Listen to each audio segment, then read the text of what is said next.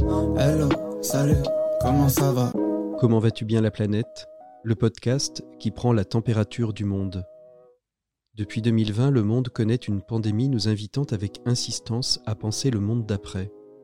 Et si ce monde d'après était déjà là, au travers d'hommes, de femmes, humanitaires, missionnaires ou expatriés, qui chaque jour, aux quatre coins de la planète, vivent et s'engagent pour rendre notre monde plus soutenable.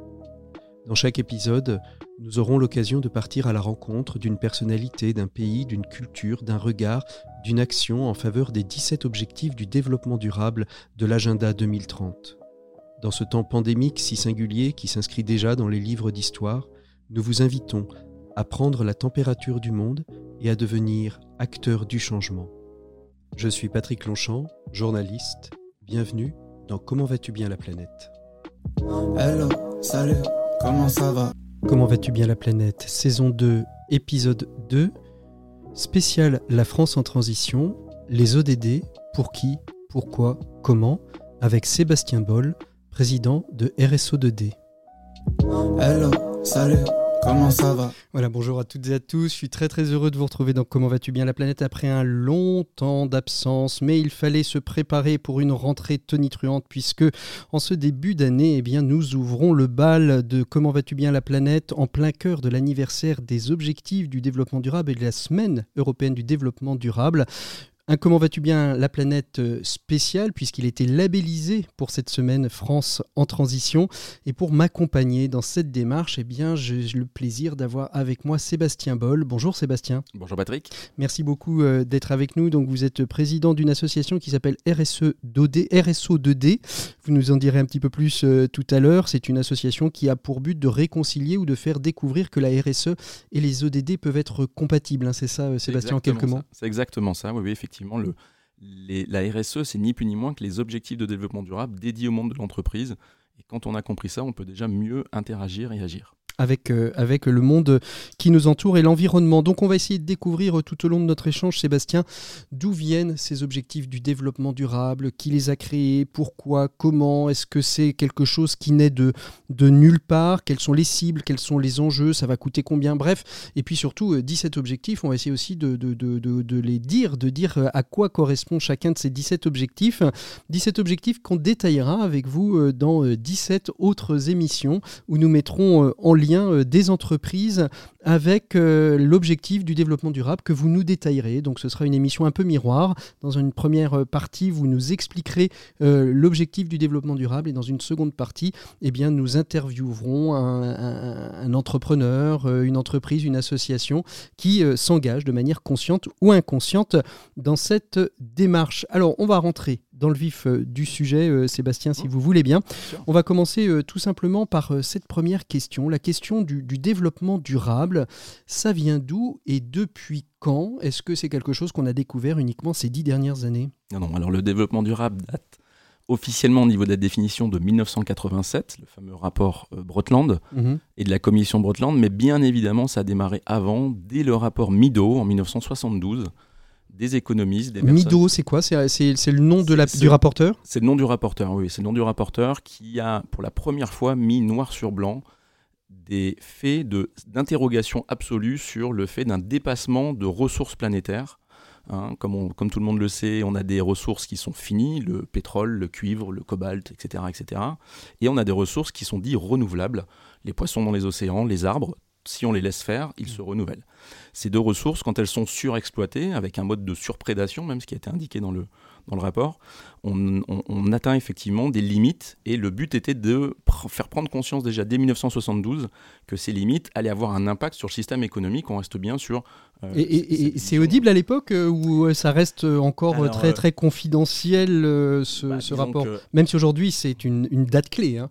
C'est une date qui, effectivement, on sortait des, des 30 glorieuses, on commençait à avoir, et l'histoire l'a montré quand même, puisqu'on a une crise pétrolière dans ces eaux-là, hein, 72-73, euh, ça commençait un peu à, s'interroger, mais bien évidemment, au départ, euh, l'idée était de dire, oui, mais ça va être anti-croissance et anti-progression d'une civilisation.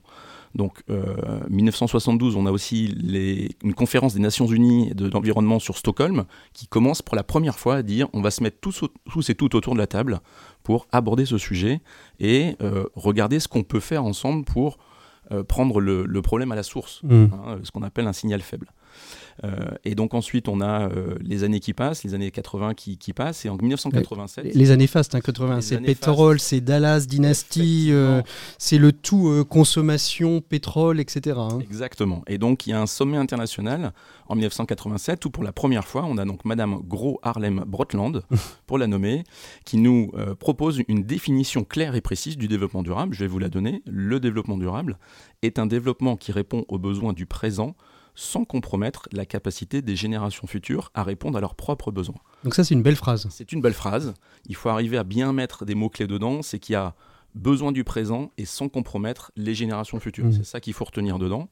Et on va reparler derrière, bien évidemment, c'est ce qu'on appelle aussi l'incapacité aux générations futures de euh, vivre à la hauteur de, leurs parents. Alors vous avez parlé des, de, Stockholm, hein, qui est le, et le rapport Mido, hein, qui sont un petit peu les, dates clés. Mais dans, toute cette, euh, dans toute cette période, quelles sont les trois grandes dates clés euh, qui, euh, qui sont vraiment des marqueurs, des marqueurs fondamentaux de, la question du développement durable? Alors, il y a 87, on va dire que c'est vraiment le début. Le développement durable est mis sur la table avec une vraie définition. Ensuite, on a une première date aussi, 1992, le sommet de Rio, le sommet de la Terre, où on commence à vraiment se poser des questions sur les limites, est-ce qu'elles sont atteintes, dans quel état on est et dans quel état se retrouve la planète. 2002, le sommet euh, mondial du développement durable de Johannesburg. Donc là, on dédie vraiment un sommet international au monde et à ce sujet du développement durable.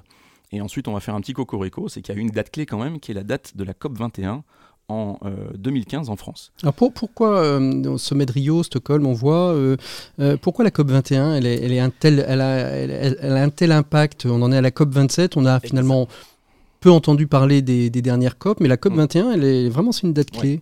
Alors la COP 21 est une date clé, outre qu'elle a, eu lieu sur, sur notre territoire, sur notre territoire, c'est que pour la première fois de toutes les COP et pour la première fois de l'humanité, nous avons l'ensemble, l'intégralité des 197 pays reconnus par l'ONU autour de la table, qui vont valider cinq conclusions.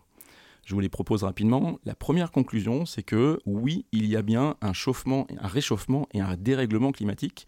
Jusque-là, jusqu'à la COP 20, certains pays disaient non, non, c'est pas vrai. Moi, j'ai encore de la neige en hiver, etc., euh, etc. Donc oui, tout le monde est bien d'accord que c'est pas dû, euh, enfin voilà, qu'il y a bien un réchauffement climatique. La deuxième conclusion, c'est justement le fait que tout le monde est d'accord sur le fait que ce réchauffement climatique et ce dérèglement, hein, et anthropique. Anthropique, ça veut dire que c'est l'activité humaine qui génère des gaz à effet de serre, hein, des particules par million en CO2, en équivalent CO2 dans l'atmosphère, et que ça, ça vient générer des euh, perturbations totales de température sur la planète Jusque-là, on avait dit que c'était les vents solaires, l'inversion des pôles, euh, les, extraterrestres, etc. Bien évidemment, on reste sur quelque chose de plus sérieux. Bon après, il y a peut-être un peu de vent solaire et un peu d'inversement des pôles, mais... Euh, mais, quand même, l'homme est, est à sa ah, agit, euh, agit contre sa planète. Exactement, jusqu'à cette échelle-là, voilà.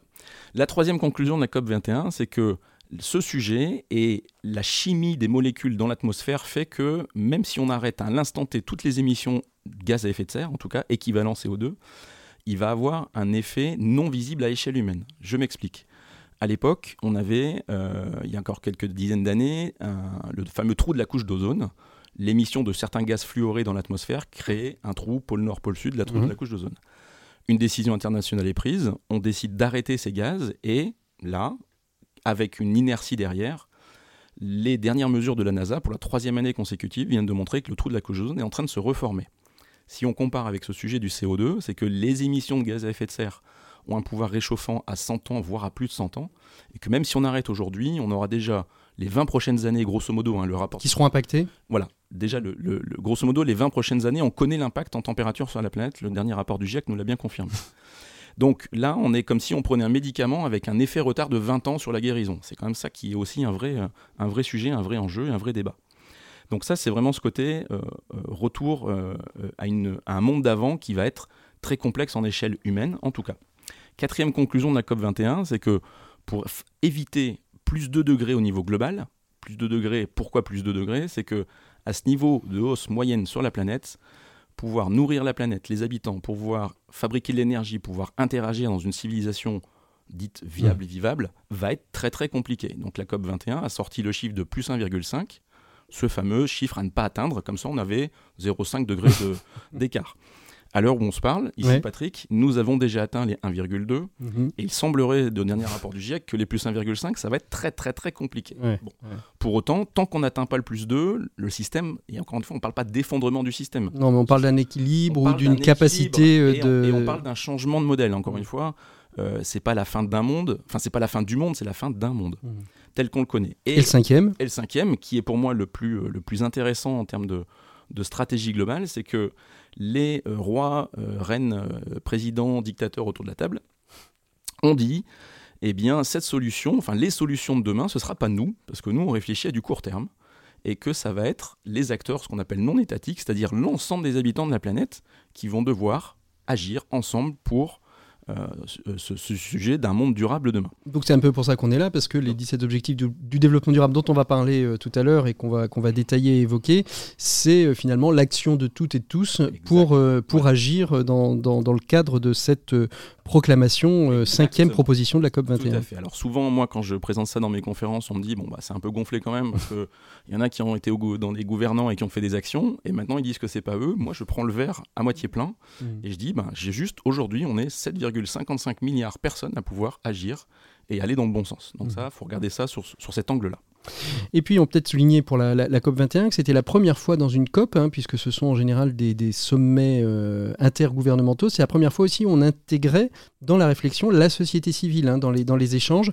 Et, euh, d'où cette cinquième proposition, euh, puisqu'ils ont été extrêmement présents, que ce soit le monde de l'entreprise. Certains disant bah, c'est très bien de dire qu'il faut réduire, réduire le, la température, hein, le réchauffement climatique, mais ça se fait aussi avec des entreprises parce que si on n'adapte pas nos matériaux, euh, à, cette, à cette transformation, eh bien, il y a des risques aussi euh, pour la, population. Alors, soutenable, durable, sustainable en anglais, durable en français, c'est deux mots équivalents ou est-ce qu'il y en a un qui a votre préférence? Expliquez-nous un peu tout ça, Sébastien. alors, ils sont équivalents dans le dictionnaire. J'ai quand même malgré tout une sacrée préférence pour le mot soutenable qui est un peu plus j'allais dire, euh, transversal et un peu plus philosophique ou même positif, ne serait-ce que euh, par, euh, par cette, définition du mot. Ces mots-là viennent se greffer avec les mots viable, vivable, équitable, qui sont mhm. l'interconnexion de trois bulles, de trois thématiques essentielles dans le développement durable, qui vont être le social, l'environnemental et l'économique. Et l'économique, on revient bien ici sur le sujet que les entreprises ont un poids, peuvent agir et peuvent se déployer en fait. Ces trois bulles, c'est la définition de la RSE dans le monde de l'entreprise, c'est ça? Bien évidemment aussi la définition de la RSE, hein, cette fameuse norme ISO, ISO 26000. Euh, et, donc encore une fois, on revient sur le fait de dire euh, le but n'est pas de baisser le niveau social, de baisser la qualité de vie des habitants de la planète pour pouvoir subvenir demain et euh, protéger l'environnement, parce que l'économique va être impacté. Le but est de trouver un équilibre, et c'est ça qui est toujours, hein, c'est un peu comme un, jongleur dans un cirque, hein, quand il est sur une planche avec un, rondin en dessous. Aller à droite, c'est très facile, aller à gauche, c'est très facile, rester au centre et trouver l'équilibre, c'est un peu plus compliqué. Mais encore une fois, on est plusieurs à pouvoir agir à, chacun. Mmh. chacun, à sa chacun à sa place, exactement. La, planète brûle-t-elle? On parle toujours, les médias euh, traditionnels se font toujours euh, des gorges chaudes de ce fameux jour du dépassement. En général, c'est le grand jour de la culpabilité. Euh, la planète brûle-t-elle vraiment, Sébastien? Qu'on oublie, qu'on oublie rapidement le lendemain. Et qu'on oublie rapidement le lendemain, bien sûr. Comme le rapport du GIEC d'ailleurs. Comme le rapport du GIEC. Bon. Alors, ce, la planète brûle-t-elle? On a pu voir des énormes incendies massifs qu'on n'avait jamais connus dans, dans une civilisation moderne et ça, c'est un signe aussi extérieur, mais encore une fois, on revient bien sur ce jour du dépassement, qui est le jour où on utilise des ressources renouvelables pour les besoins du présent que n'auront pas nos enfants et nos mmh. petits-enfants demain. Hein, c'est vraiment la définition. Cette année, en 2021, il a eu lieu le 29 juillet. L'année dernière, on était aux alentours du 7 ou 9 août de tête. Euh, on avait fait un petit peu mieux que l'année précédente, qui était aussi en juillet. La vraie difficulté, c'est qu'on a fait mieux en 1920. Euh, en, 1920, Très certainement, c'est en 1920 on avait fait mieux. En 2020, effectivement, mais euh, c'est qu'en 2020, c'est un virus avec une petite protéine spike autour qui a décidé pour nous d'utiliser moins de ressources. Alors qui permet, qui permet quand même de, de, signifier que quand on bouge moins, quand on consomme moins, quand on, en fait, tout ça se réduit. Quoi. Tout ça se réduit. Alors, il y a un chiffre qu'il faut retenir, c'est le 1,7. C'est qu'aujourd'hui, pour subvenir aux besoins de la planète, il faudrait 1,7 planètes et qu'on ne les a pas, bien évidemment. La planète exo, euh, enfin l'exoplanète la plus proche qui semblerait être euh, habitable pour une civilisation humaine est à, Alpha du, à côté d'Alpha du Centaure de tête. elle est un petit peu loin, même Monsieur Musk, il a encore un peu de mal pour y aller. Et on pourrait pas la, rapatrier avec des vaisseaux tracteurs. Euh, ce qui est intéressant aussi, c'est que vous dites, euh, vous dites qu'en effet, la planète allait mieux, la température globale de la planète allait mieux pour euh, pour l'année 2020. En revanche, il y a des chiffres qui ont, reculé ou qui ont progressé. Euh, c'est la pauvreté, c'est la non-éducation des enfants, etc. Donc finalement, on, va, le voir, euh, dans, on va le voir dans un instant. il y a aussi des, balances qui se font. C'est-à-dire on consomme moins, on déploie moins, mais on déploie moins d'autres choses. Et ça, justement, c'est le cœur des, des objectifs du, du, développement durable. 17 objectifs du développement durable qui ont été proclamés par l'ONU en 2015. C'est quoi un petit peu l'historique de, ces ODD, euh, Sébastien? Eh bien, l'idée était de reprendre et de succéder aux huit objectifs du millénaire euh, de développement, les fameux OMD, qui ont été euh, lancés juste en, 99 et 2000, hein, et de les compléter puisqu'on s'est bien rendu compte que le sujet était bien plus complexe et bien plus transversal. Et donc l'ONU a proposé une sorte de jeu de cartes, hein, ce fameux, ces fameuses 17 cartes euh, très colorées, si vous regardez ça sur, sur Internet. Euh, les 17 objectifs de développement durable créés en, en, septembre, accompagnés de 169 cibles, mais on va pas en parler, on va perdre un peu tout le monde si on commence à en parler.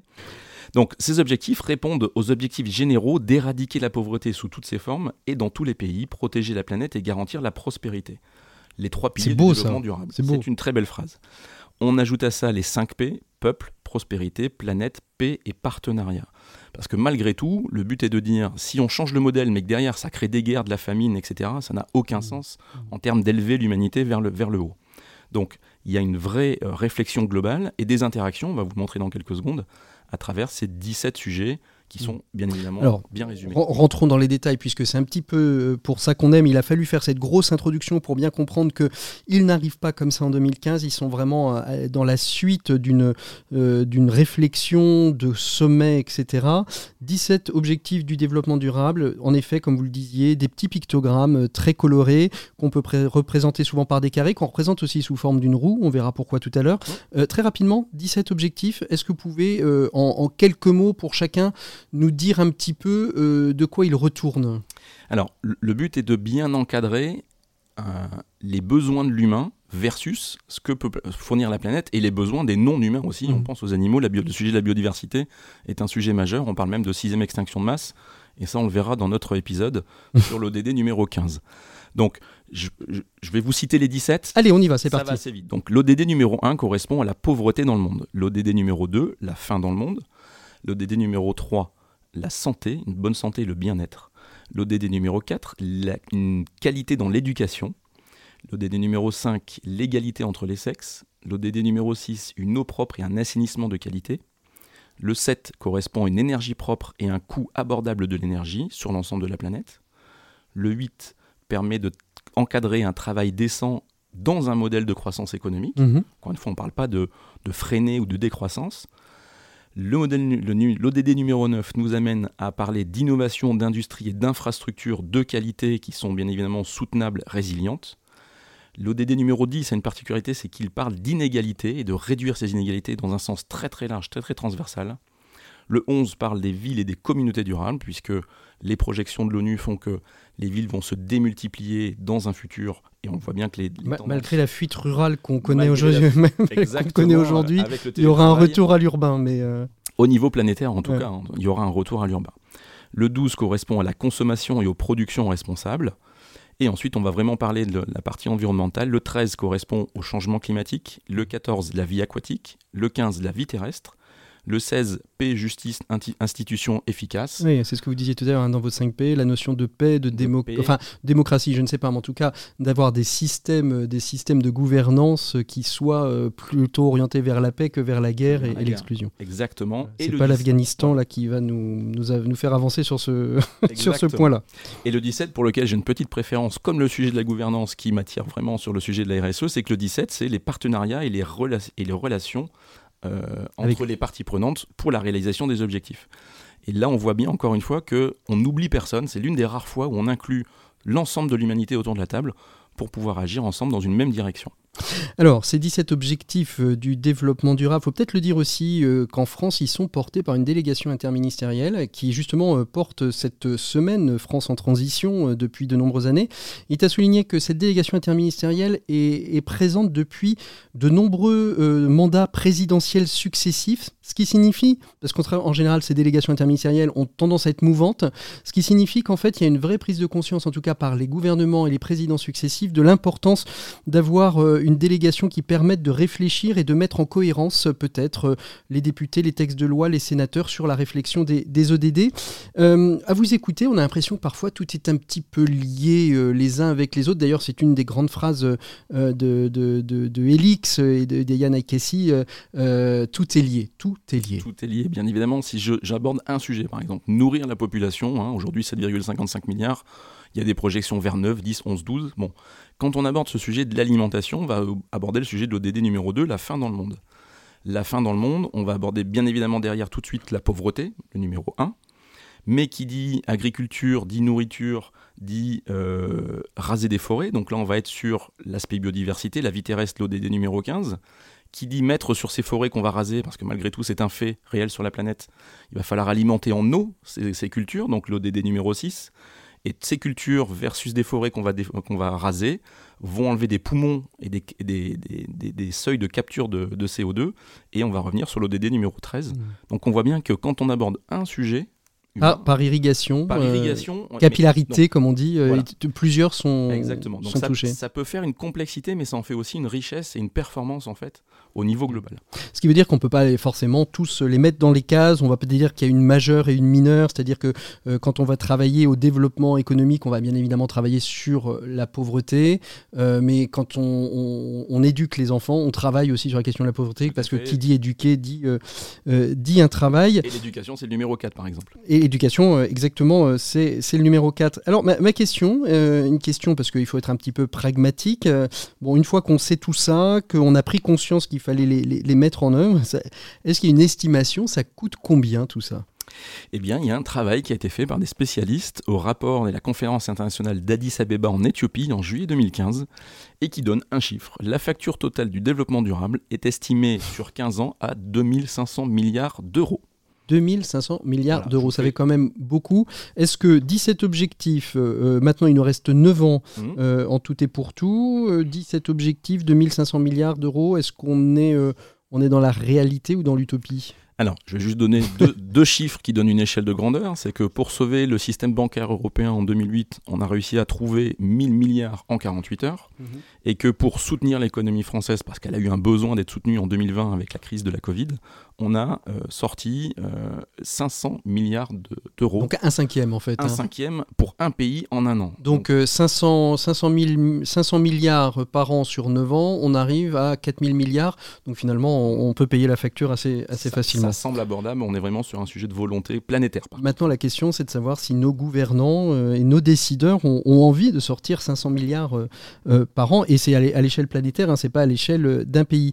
Il y a une théorie dont vous vouliez nous parler, que je trouve euh, très intéressante, c'est celle euh, qui a été euh, popularisée par Kate Rayworth sur la théorie du donut. On parlait de la roue des ODD. Hein. Quand on mm. parlait de tout est lié, en fait, ce que veut montrer cette roue, c'est qu'en fait, ils sont pas les uns à côté des autres, mais finalement, ils se tiennent tous, ils, se tiennent tous la main, et ça fait finalement une sorte de rond avec un trou au milieu. Et c'est la fameuse théorie du donut que Kate Rayworth a, popularisé ces dernières Exactement. années. En termes d'image, on est quasiment sur un petit logo de Trivial Pursuit, sans faire de publicité. c'est ça, oui, c'est ça. voilà.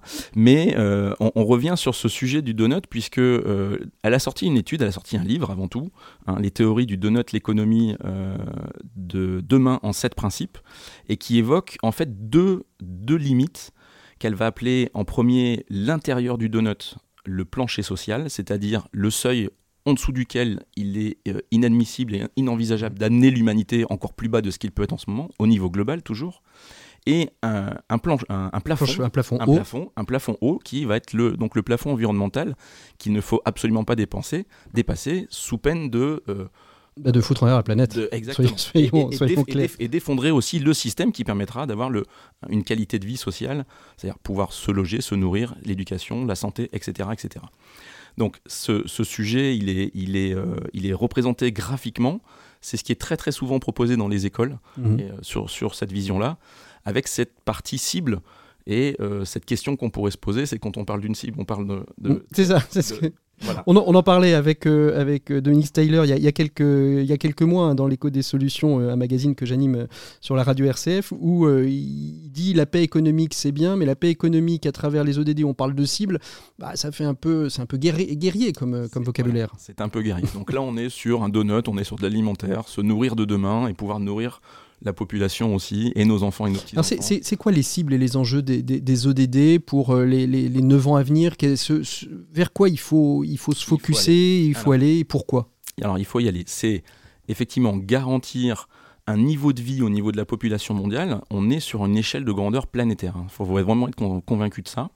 L'ONU a d'ailleurs sorti un petit graphique qui, euh, au niveau de l'axe horizontal, vous donne entre 0 et 1, grosso modo, un, un niveau un niveau de vie sur lequel, en dessous, c'est très compliqué de pouvoir se développer, se nourrir, l'éducation, la santé, etc., etc. Et donc, ils ont déterminé qu'à partir de 0,8 sur cette échelle de 0 à 1, euh, Alors faisons, faisons quelques dénonciations. C'est quoi les pays qui sont sur cette échelle où c'est quand même compliqué de se ah bah développer là, on, est, on va être sur l'Afrique du Sud, on va être sur la Chine, le Brésil, qui la Chine est encore une fois sur un Ouais. seuil qui euh, euh, é- était euh, assez bas jusqu'à jusqu'à un certain moment. Ils rattrapent bien leur retard, effectivement. Mhm. hein.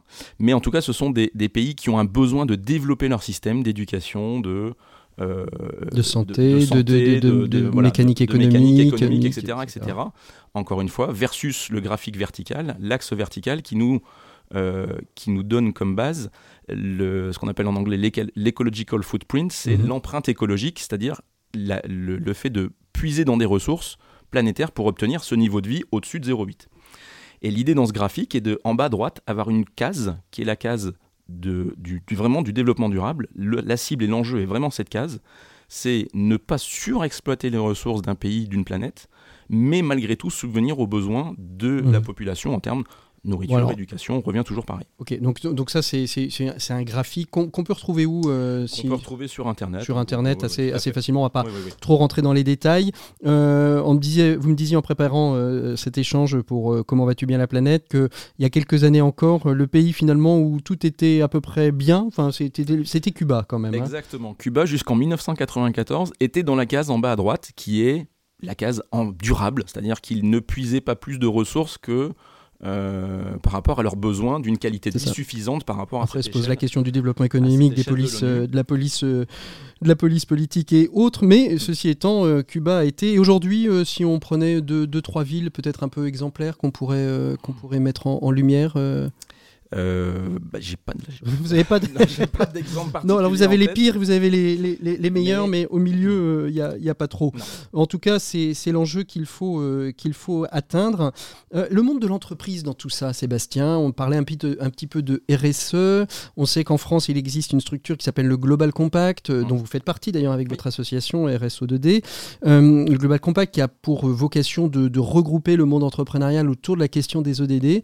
Mais pour les entrepreneurs qui nous écoutent, et puis dans la suite de ce podcast, on va en découvrir des entrepreneurs qui s'engagent de manière consciente et, et inconsciente dans, dans les ODD. Qu'est-ce co- co- comment on fait ce lien entre, entre ODD et, et entreprise qui sont pas forcément évidents comme ça d'un premier. c'est- euh, c'est- C'est pas forcément évident, mais encore une fois, la, défi- la définition de la RSE nous montre qu'il y a une responsabilité des impacts de l'entreprise sur son écosystème, qu'il soit environnemental, humain, social, euh, etc., etc.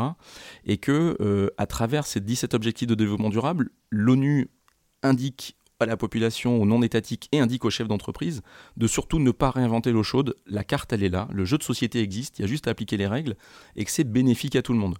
On rappellera quand même le rapport RSE de euh, janvier 2016 de France Stratégie qui nous montre par, par preuve mais financière par A plus B qu'une euh, démarche RSE structurée colonne vertébrale permet une, un- une performance financière, un excédent brut d'exploitation de plus 13%. La vraie question, c'est pourquoi se priver de ça en fait? C'est ça. Donc RSE OD2 pour vous, c'est RSE et ODD, ODD. c'est exactement la, la même chose. C'est juste le- la dénomination qu'on donne à l'entreprise pour l'application des ODD. Exactement, Voilà. C'est deux mondes différents, mais pourtant on parle bien du même sujet. Avoir un- une entreprise qui aujourd'hui est viable, vivable, durable. On, on a pu montrer en plus, il y a eu des, des très beaux travaux euh, d'une grande école nantaise, Audencia, qui a montré que les entreprises dans lesquelles la RSE était mise en place étaient plus résilientes en temps de crise. Donc ça, on, on est aussi euh, sur des gains en fait, des, gains de, performance, de productivité et de résistance devant. Hmm. Là, hier et encore un petit peu aujourd'hui, on est sur un sujet sanitaire. Demain, ça pourrait être un sujet terrorisme, environnemental, autre. Euh, et donc c'est un vrai sujet. Alors dernière question et puis euh, et puis ben on, se quittera pour mieux se retrouver euh, Sébastien dans un, dans un prochain podcast. il nous reste combien de temps? Il nous reste 3296 jours pour pouvoir réaliser ces objectifs de développement durable avec une date butoir qui est l'agenda 2030 mhm. et d'arriver en 2030 avec des solutions de société économique, sociétale, qui vont nous permettre de surtout ne pas dépasser les fameux plus de degrés, dans lequel ça va être très très compliqué demain, et de pouvoir subvenir aux besoins du présent, encore une fois, sans compromettre les générations futures. Merci beaucoup euh, Sébastien d'avoir été avec nous. On vous retrouvera dans chacun des podcasts. Chaque semaine, on découvrira un objectif du développement durable que vous nous introduirez. Et puis, euh, en même temps, en face de vous, on aura un chef d'entreprise qui, lui, de manière consciente ou inconsciente, développe cet objectif dans son entreprise ou euh, dans, sa démarche RSE, soit dans sa démarche produit, soit dans sa démarche RSE.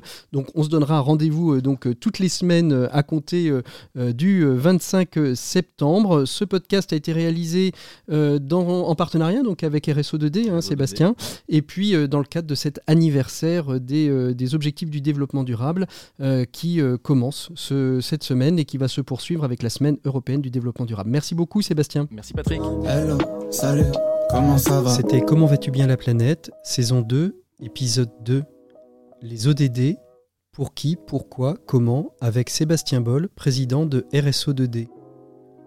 Ce podcast est labellisé France en transition dans le cadre de la journée anniversaire et la semaine européenne du développement durable. Si vous souhaitez nous suivre et ne rater aucun épisode, vous pouvez vous rendre sur la page Ocha de Comment vas-tu bien la planète et vous inscrire à la newsletter. Vous souhaitez nous aider financièrement, vous pouvez cliquer sur cette même page sur le Tipeee mis en place et qui nous permettra de continuer notre action en faveur des 17 objectifs du développement durable et nous aider à répondre à l'urgence de l'agenda 2030. Hello, salut,